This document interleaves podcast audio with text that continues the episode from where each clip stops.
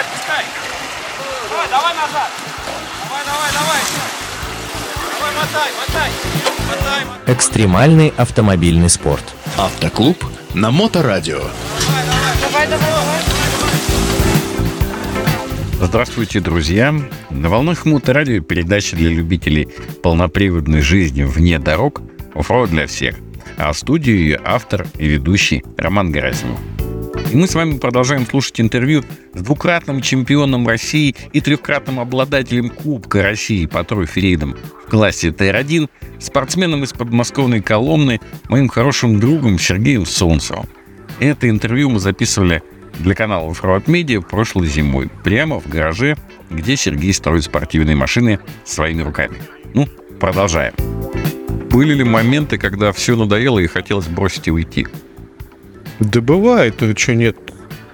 Но потом, когда к финишу проезжаешь, все проходит, как бы засадишься до такой степени, что думаешь, все, мы отсюда не выберемся никогда. Такое, такие мысли посещают. А потом что-то шевелишься, шевелишься, шевелишься, что-то делаешь, не стоишь на месте, что-то хайджек достал, там лебедку, что-то сделал, оп, шевельнулось, оп, поехал. О, ну только все нормально, поехали дальше. Бывает такое, что я здесь забыл? Зачем? А потом все нормально, поехали дальше. Евгений Мытарев спрашивает. э, тоже вот, вот лю- любит как-то все упростить. Основные факторы на гонке, чтобы добиться хорошего результата. Ну, как-то суммируем. Мы по отдельности уже сказали, наверное, но что... Чтобы выиграть гонку, Да, факторы, то есть слагаемые успеха. да удача должна быть тоже. Удача любит подготовленных, какая-то есть такая пословица у кого-то. Подготовка нормальная должна быть, чтобы не было такого, чтобы ты какую-то часть отворачивал вот к разными баллами. Например, берешь один ключ, и ты должен полмашины этим одним ключом разобрать, а не там полнабора ключей достать, чтобы ты разобрал, что-то снял. Ну, отвертка одна тоже. Под одну отвертку все. У меня все так собрано. Вот эту машину тоже дорабатываю, там э, болты разные стоят, и у меня так нету. Чтобы, если разобрать, взял один ключ, одну головку какую-то, все раскидал, также собрал одной головкой, одним ключом. Ну и, как мы уже говорили, экипаж. Сыгранный, слаж- слаженный. Само собой, это сто процентов. Ну, то есть вот получается, э, Евгений, то есть э, правильно подготовленная машина, слаженный экипаж и удача. Аким 100 спрашивает, Сергей, расскажите, есть ли какой-то секрет использования карт для нахождения оптимального маршрута? Есть ли какая-то литература по этому вопросу? не знаю, карту должен читать. Вид- видно, э, чередуешь карту то топа, то спутник. И смотришь, где тропинки, как бы выбираешь, никаких секретов нет. Ну, я думаю, Это тут могут быть секреты. от себя могу добавить, что для топа надо понимать, конечно, топографические обозначения на карте. А, а они, в принципе, есть ну, много где в интернете, в открытом доступе. То есть, чтобы вы понимали, что это лэп, а не дорога, да, ну, чем они отличаются и так далее. То есть, обычные общепринятые топографические обозначения. А какой-то особенной литературы я тоже не Нет. Вопросы у меня закончились от подписчиков в том числе. И, наверное, какой-то последний, может быть, напутствие, опять же, тем молодым ребятам, которые смотрят э, ролики с чемпионатов, которые видят региональные гонки, которые хотят поехать э, в качестве штурмана. И, ну, что бы ты им сказал, ребята, вот как напутствие такое? Ну, тренироваться надо на региональных соревнованиях. На местных соревнованиях тренировка это самое главное. Чтобы ты ориентировался. Вот мы, например, в чемпионате привыкли гоняться по линейке. Поехали на ориентирование, раз я уже там туплю. Привык к линейке. Уже надо тактику в- ориентировании. Жена же нужна тактика.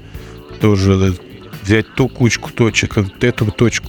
Практика. Надо практиковаться, гоняться, гоняться, гоняться постоянно. А, допустим, э, когда ты смотришь, как работает другой экипаж штурмана, ну, допустим, зрителем находишься на соревновании, рядом стоишь, а, видно эти ошибки, видно, бы ты сделал. Вот иногда тоже э, посмотреть со стороны на других тоже как бы, и может быть ты там свои ошибки увидишь. Это вот зрителям э, тоже на соревнования съездить тоже полезно. Увидишь ошибки, какие-то ты допускаешь, вот тоже раз, вот, я так делаю. А опыт так не надо делать. Со стороны смотришь, то лучше вон за, за то бы зацепил, там, например, или что-то другое сделал. Ну, допустим, возьмем для регионального спорта. Какие тройка твоя машин, которую бы ты рекомендовал? С чего можно начинать? Toyota, УАЗ. Ниву можно рекомендовать? На Ниве надо уметь ездить. Э, Нива, да, можно. Для на- нач- начинать на Ниве очень как бы хорошо. Начинать на Ниве. А и поремонтируешь, там, научишься гайки крутить там во время соревнований, там, по-быстрому все. Как бы Нива такая, да, как конструктор. Ну да, Нива третья пойдет. А вот эта любовь к Тойотам, ну, я думаю, что мы примерно все, кто в теме понимаем, но тем не менее, кто-то говорит, что неоправданно дорого, да не за что э, платить такие деньги, да и найти сейчас сложно там машины свежие и так далее. Почему для вот вас Toyota стала выбором на многие года?